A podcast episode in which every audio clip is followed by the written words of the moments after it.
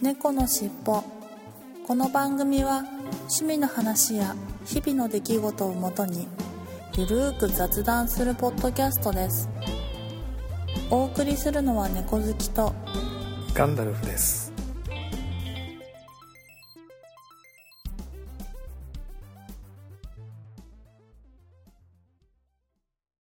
猫のしっぽ。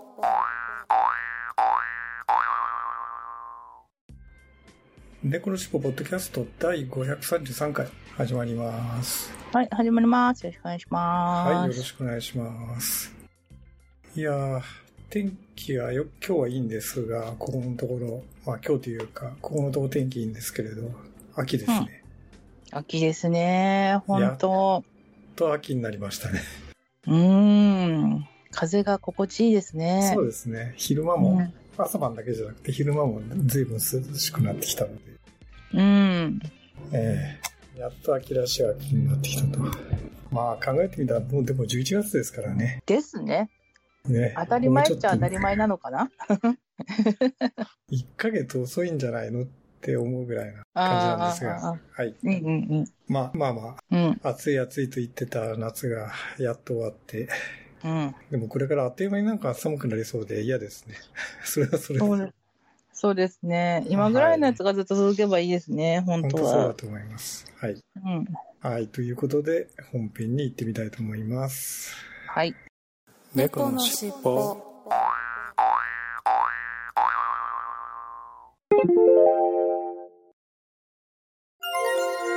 臨時ニュースです。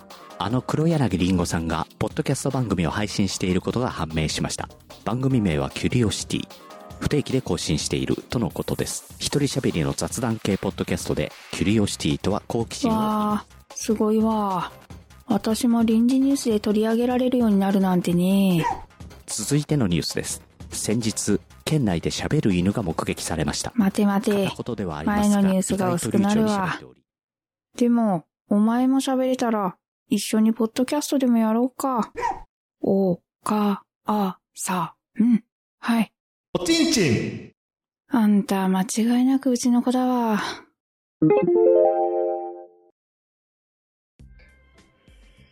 はい。それでは今週の本編に行ってみたいと思います。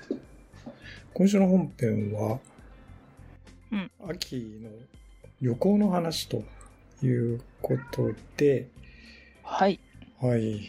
えー、まあ先週、私が一人喋りしたんですが、実はまあ先週、私も猫好きさんも旅行に、うんうん。まあ秋の旅行に行ったと。うん。それぞれ旅行に行ったということで、まあその時の話をはい。してみたいかなということになりまして、はい。まずは猫好きさんいかがでしたか？旅行は。私の方はですね、はい。うんと、2泊3日ではい。北海道に行ってきました。おはい。里帰り、里帰り兼ねたそうですね。旅行。なん、うん。なんか最近、ここ数年はもうなんかずっとその、両親の介護的なのでしか帰ってなかったから、旅行で帰るっていうのは、本当12、3年ぶりぐらいはいはいはい。だったんですよね。はい。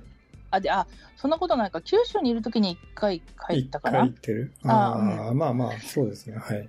まあでもそう、結構久しぶりでですね。で、はいましてや、あの、その旦那を連れて帰るっていうのは、その12、3年ぶりはい。で、はい、旅行してきました。はい。で、なんかまあスケジュールとしては、朝1の便に乗って、はい。で、まあ午前中に着いて、はい。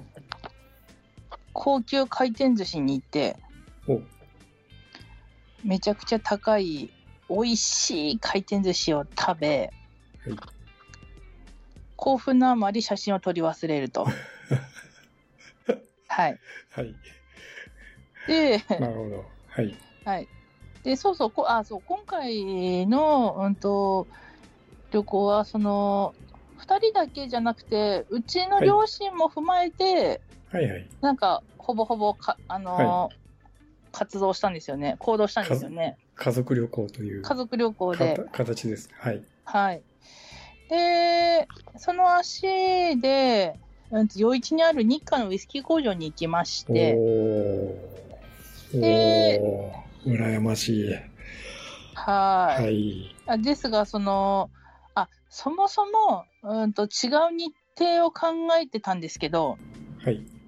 あのー、着いたら向こう雨で、雨でして、なるほど日程がガラッと、そう変わってしまったんですよね。はいはいはいで、まあ、その、今、工場見学とか予約があったりとかして、はい。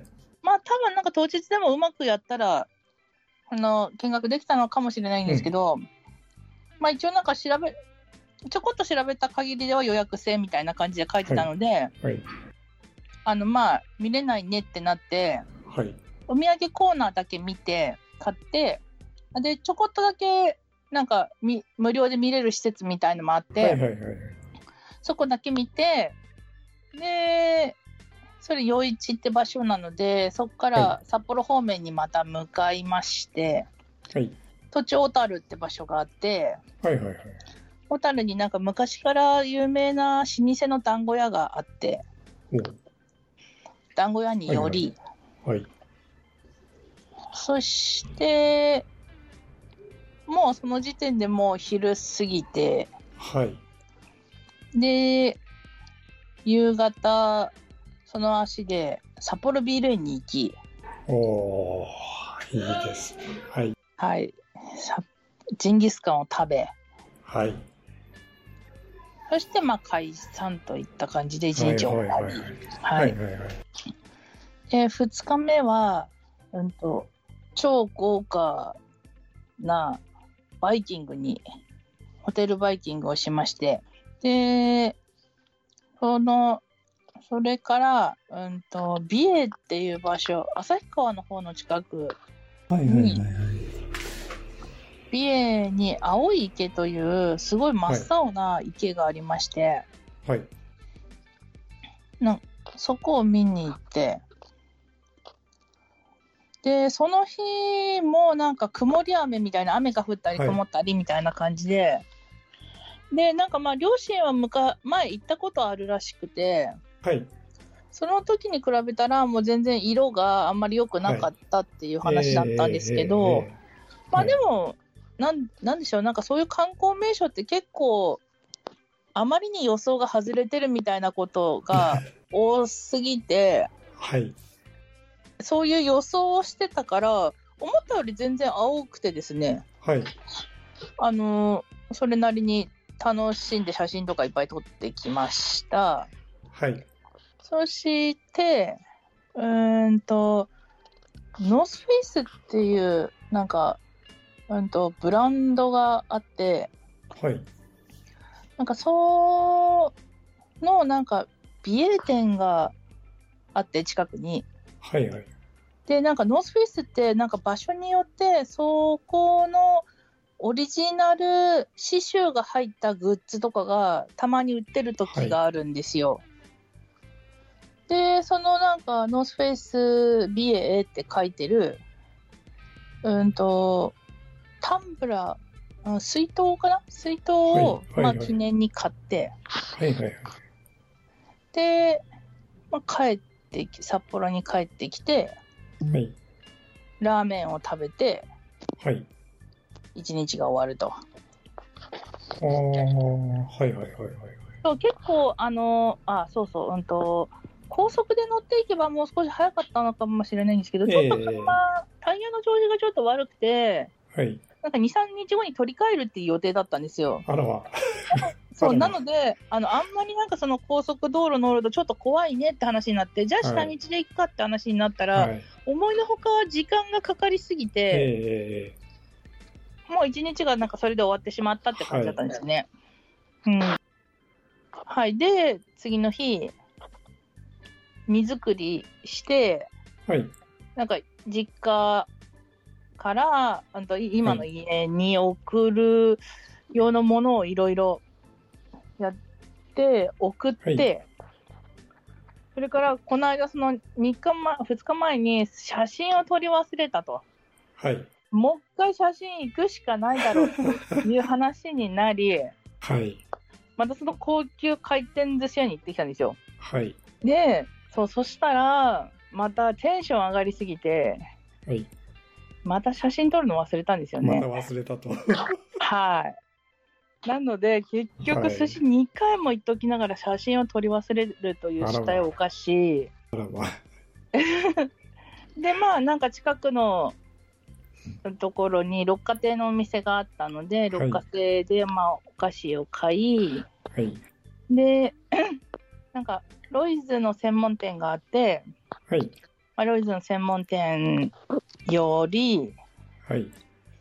うーんと、まあ、実家の、両両親の両方の墓参りをして、はい。で、空港行って、豚丼食べて、ああ、豚丼ですね。はいはいはい。はい。。北海道の豚丼、帯広とかあっち側の方の、ははい、い。豚丼食べて、はい。で、うんと、すごい北海道に行ったら食べたいケーキ屋さんがあって、はい。で、木の戸屋っていうケーキ屋さんなんですけど、はい。まあ、どっかで時間あったら木の戸屋に行ってケーキを食べようって話をしてたんですけど、なかなか時間が作れなくてですね。はい。で、まあでもそうなるだろうと予想して、あの、空港ではケーキは売ってはないんですけど、はい。うーんと、空港で、うーんと、くうーんと、なんていうのかな、空港で受け取りはできるシステムになってるんですよね。ああ、なるほど。はいはいはい。はい予予約かなんかしといて受け取るあ、そうです、そうです。と。はい。そのお店自体は、なんか、うーんと、アップルパイかな？何かは作ったりとかしてて、はいあの、いるんですけど、ケーキっていうものは。売ったり作ったりはしてないんですけど、まあまあそこであの保管しといてもらえるって感じで、なので、あのそこで予約しといて、はい。か帰りケーキを受け取って帰ってきたっていう感じで、はい。あの、大体、一番初めにすごい2、3ヶ月前から予定をもうびっしり立てて、はい。まあ、正確に言うと父が立ててくれてはい。行ったんですけど、結局天候はい。でなんかいろいろ予定が変わってしまったものの、はい。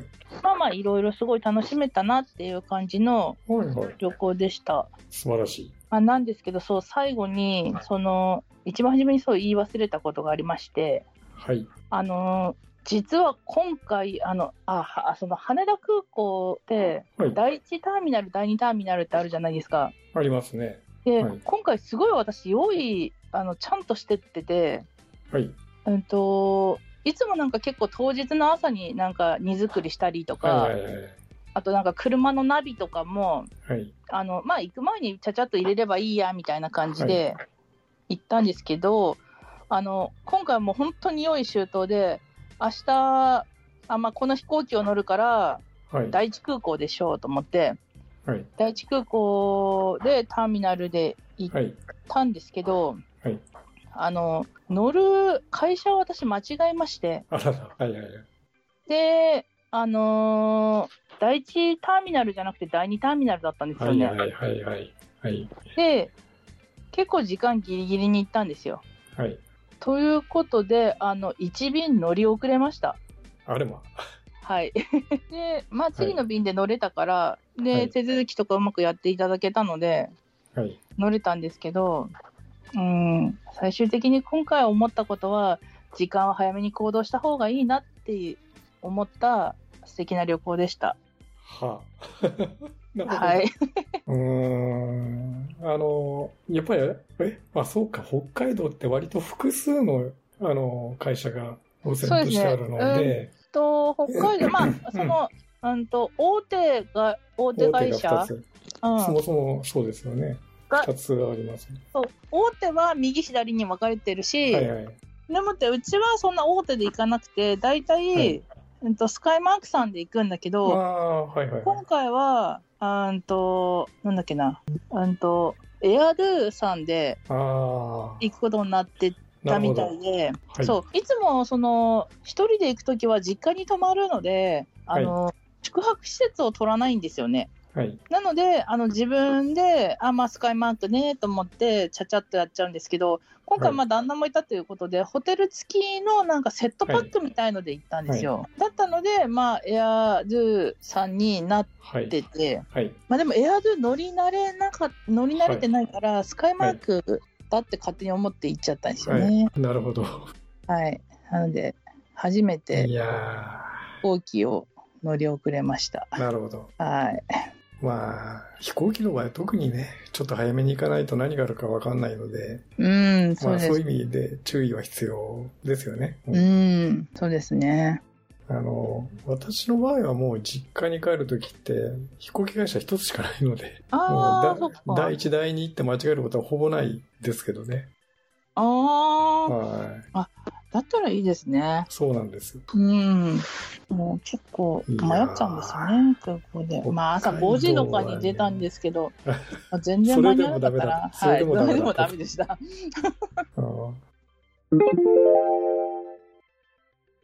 次回後半に続きます。猫のしっぽ成果発表コーナーです。はい。はい。猫好きさん、今週はいかがだったでしょうか、はい。私、旅行に行ってきてですね、はい、はいあのーまあ、朝から晩まで、ありとあらゆるものをたらふく食べるという、あの、素敵な生活をしてきたんですよね。はい。で、帰ってきたその日、まあ、次の日はい。は2キロ増えてました。ああ、はいはいはい。まあ、はいまあ、ほぼ、半分ぐらいは予想通り。予想通り。ですよね。はい。はい。はいで、まあ、でもそれから、まあ、3日、4日？はい。1、2、3、4日間、はい、ありました。はい。あの、順調に、あの、減っていき、おはい、はい結。果、プラス0.5で済みました。素晴らしい。はい。まあ、でもそういうね、旅行でたくさん食べたって言っても一時的なもんですからね。そうですね。ううんんうんうん。普通に生活してればだんだん減っていきますよね。はい。はい。なので、うん、なるほ0.5どだけでよかったな素晴らしい。はい。はい。ね、普通はそこでね、なかなか戻らなくて大変ってことになりますけどね。ねえ、そうそう。はいはいはい。いや、本当毎日朝乗るのがもう、ヒヤヒヤしながら体重計乗ってました。えーえーえはい、よかったです。ーよかったですね。はい。はいで、私の方ですが、はい。えっと、まあ私もまあ、あのーちょっと本編でも話をしていたんですけれども、旅行に行ってまして、はい。で、まあ、あのー本編で話をしましたフランス料理のフルコースが晩ご飯だったり、ああ、まあ朝もしっかりね、ホテルの朝食っぽい美味しい朝食を食べましてですね。はい。普通だったら太るじゃないですか、それで。猫好きさん同様。はい、はい。あの、食べられないものを食べたせいか、うん。その、あまりにもそのフレンチとかね、普段食べないものを食べたせいか、うんポンポが即ピーピーになりまして、翌日。はい。食べつけないものを食べたはい、はい。の。なので、旅行から帰ってきて測ったら、1キロ、1.5キロぐらい痩せてました。げっとりしてるじゃないげっですか。そり。なんか美味しいもの食べた割には、げっそり1.5キロぐらい減量成功してましてです。予想外ですね。予想外に、珍道中その2でしたが、その2ですね。だいぶ持ってかれちゃいましたね。持ってかれちゃいました。はい。まあ、で、ただまあ、それも、ね、びっくりしただけなんで、多分、糸長が、フレンチに、はい、はい。はい。次の日ぐらいから普通に戻りまして、ああ、そっかそっか。はいうん。あの、ピーピーしたのその日、帰ってきたその日ぐらいだったんですけれど、次の日ぐらいから、普通に戻りまして、あの、普通に食べられまして、うんうん、で、うん。結局1.5キロか、まあ2キロ弱減一瞬減ったんですが、うん。結果的にまた0.5、猫関さんの字で、逆に私は0.5キロ減ぐらいで収まりました。ああ、はいはいだからプラはい。マイほぼゼロぐらいまで戻ったと。お互い逆現象が起こったんですね。逆現象、お互いに逆の現象が起こって。まさかの。まさかの。で、1.5キロ減量に成功したなと思いつつ、結局1キロ戻って0.5キロ減で終わったと。うんうん。いや、もうまさかの、はい。うん。いや、いい、その2でした。いや、本当私はいいコンビですね、本当そうですよ、本当に。そんなまさか。なんかまさかの。ねえ。いや、はい。ということで、ね、はい二人とも、まあ、プラマイ0.5ぐらいに収まったはい。と いうことで、はい。今週の正解発表コーナーでした。はい、はい、ありがございましとうございまた。した。猫のしっぽ。ここで曲を聴いていただきましょう。はい。今週は、有効アソシエイトさんから新曲送っていただきましたので、ご紹介したいと思います。有効アソシエイトさんで、雨にも負けず。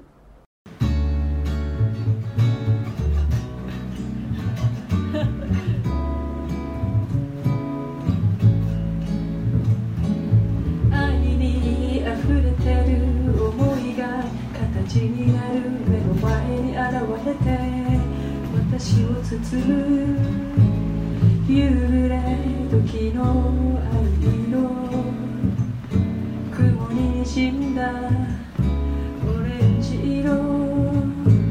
あなたは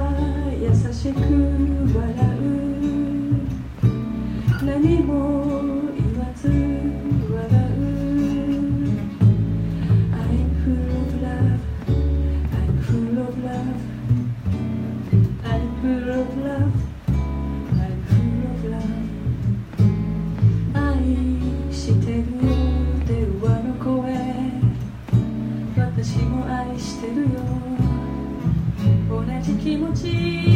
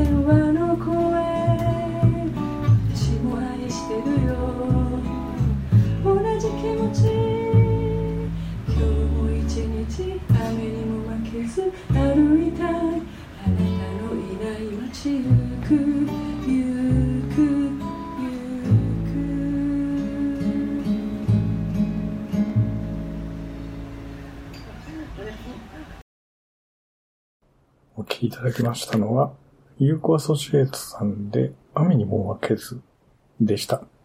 新曲ということで、リハーサルの音源ですが、ぜひ紹介してほしいというふうにご依頼いただきましたので、今週ご紹介することになりました。えー新曲ということですね。はい。えーまあ今までいくつかローテーションでおかけしてたんですけど、また一曲ご紹介する曲が増えたので、嬉しいですね。はい、そしてもう一つ、有効アソシエイトさんの方からですね、久しぶりにまたライブのご案内ということで、これは毎年年末に一回恒例のはジョイントライブということで行っておられる。これ去年も多分やられてましたよね。リナンさんとの師走のワンマンライブ2023都会のカニたちボリューム15ということで、ライブがあるようですね。日時が2023年12月3日の日曜日、下北沢ラプソディ。あ、えっと、18時半オープンで19時スタートということですね。え前売りが2500円、当時3000円、ベッド1000円分のドリンク券、お菓子付きと。こと、えいつものようにライブハウスでのリナさんとのジョイントライブということですね。えー、有効アソシエイトさんの他にも何人かの方が参加されるということですが、小野昌司さんと共にえ演奏されるということですね。で、演目についてはリナンさんとの共演も楽しめますというふうにご紹介をいただきました。で、リナンさんは関東圏を中心に活動、ピアノ弾き語りをベースに歌うクラシカルでコンテンポラリーな自由に解き放たれる音についていつの間にか魅了されますというふうにご紹介のもいただいてます。はい。ということで、ぜひ日程の合う方はお聞きになられるといいんじゃないかなということで、ポスターの写真と、あとマップですね。下北沢のラプソディのマップを、と、まあ、今回の案内をいつものように概要欄、それとショーノートの方に貼っておきます。ぜひご参照ください。はい。ということで、今週の一曲コーナーでした。ありがとうございました。猫のしっぽぱいコーナーです。はい、今週のいっぱいコーナーは1通だけですね。10月21日、丸 M さんから、しばらく前に購入して飲む機会を逸し、賞味期限が近くなったので、今宵のお供、ダブルドライホップド、ダブルインディペンドエールなビールで味わいはビールを超えてしまってる感じというふうにいただきました。はい。ということで、ツイッター改め X に写真をいただきましたが、DDHTIPA って書いてありますね。ヘリックスネビラ UCHU ブリュワー。おー、なんか銀河のビールということですかね。はい。初めて見ましたけど美味しそうですね。はい。ありがとうございます。ダブルドライホップドダブルインディペールエイルっていうことなんですね。はい。ありがとうございます。ペペールエール。いや、美味しそうですね。ということで、今週のいっぱいコーナーでした。ありがとうございました。猫のしっぽいただいたお便りコーナーです。今週のいただいたお便りコーナーは、いつものように Twitter 改め X のポストから順番にご紹介していきたいと思います。10月21日、ピンチャさん、えーお久しぶりです。痛風怖いなずっと尿酸値高かったのですが、薬飲んでなかったけど、ガンさんの話聞いて出してもらうようにしました。仲間です。シャープ痛風と、ハッシュタグ痛風というふうにいただきました。おー、ピンチャさんお疲れ様です。痛風仲間ですね。いや、でも私もついに痛風になってしまいましたが、これやっぱりね、薬を出してもらうと、本当に痛みが軽減しますというか、治りましたね。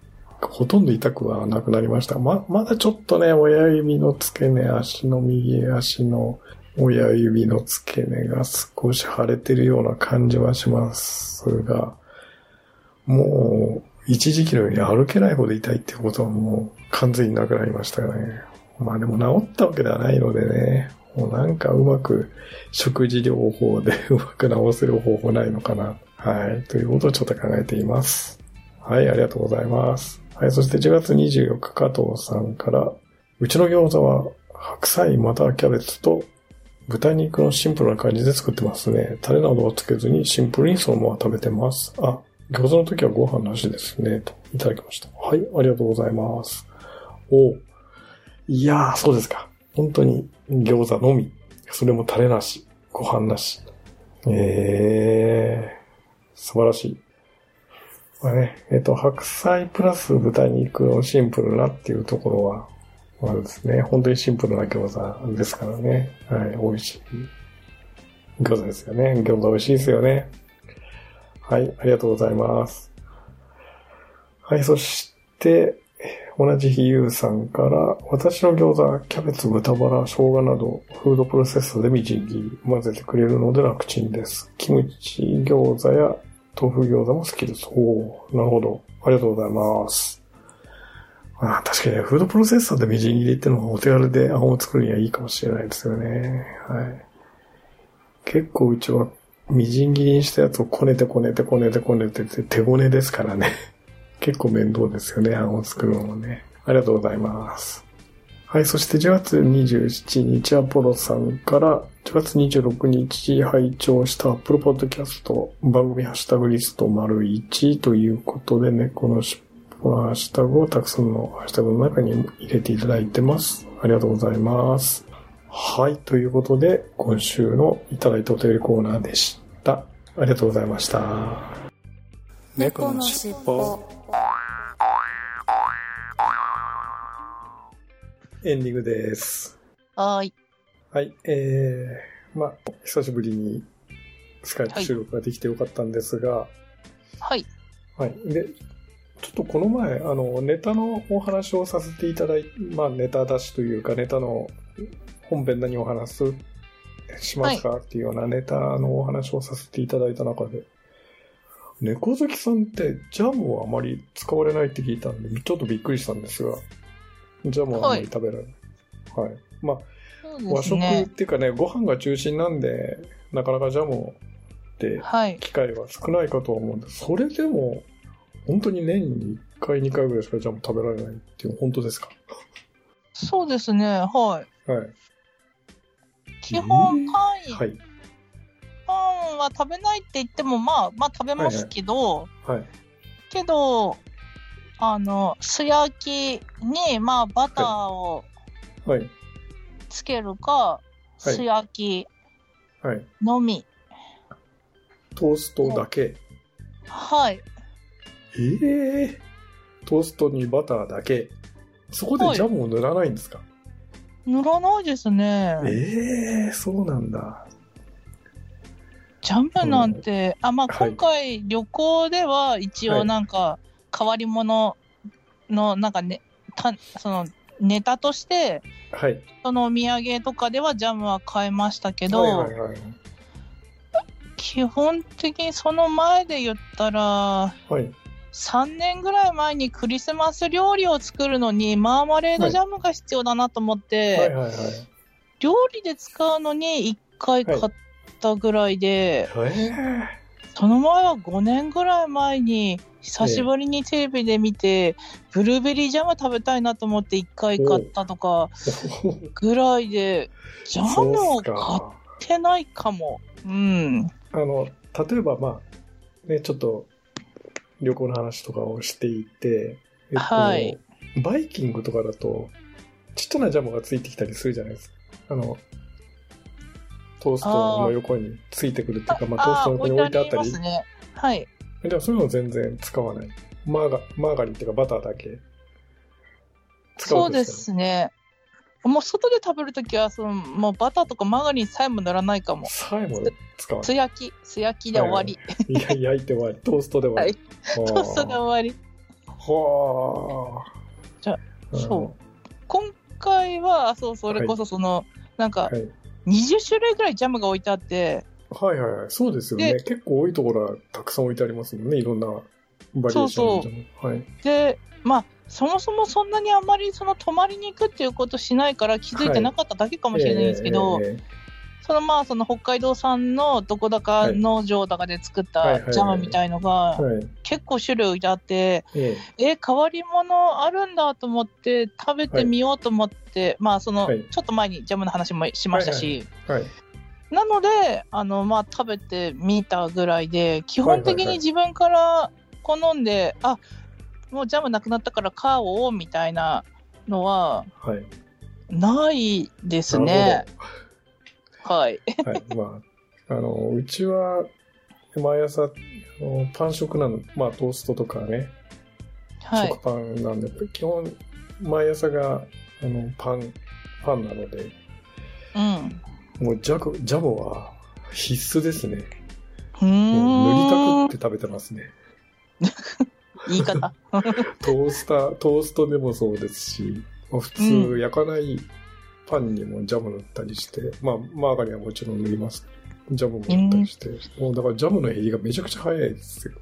へえ。はい。小瓶のジャムまあ、大瓶小瓶いろいろサイズあると思うんですけど、普通によく売ってる小瓶のジャム、150g、200g ないぐらいのやつかな。はいはい。もう小瓶のジャムだったら1週間、2週間ぐらいでう終わん。りますね。使い、使い切りみたい毎週もしくは、まあ、2, 毎週2週間に1な。2週に1回ぐらいは回ぐらいはジャムを買ってますね。へはい。ぐらえ。いなので、まあ、あとヨーグルト、ヨーグルトにかけたりとかね。そんなシャレオツなもん食べないですもん。いやいやいやいや。はい、はい。うんうんうん。そっか。なので、ちょっとびっくりしましたという話でした。はい。そうなんですね。はい。ということで、じゃあ、いつもの行きましょはい。ではでは、いきますよ。う。はい。せーの。次回も聞いてくださいくださいね。ね。はい。最後までお聞きいただきありがとうございました。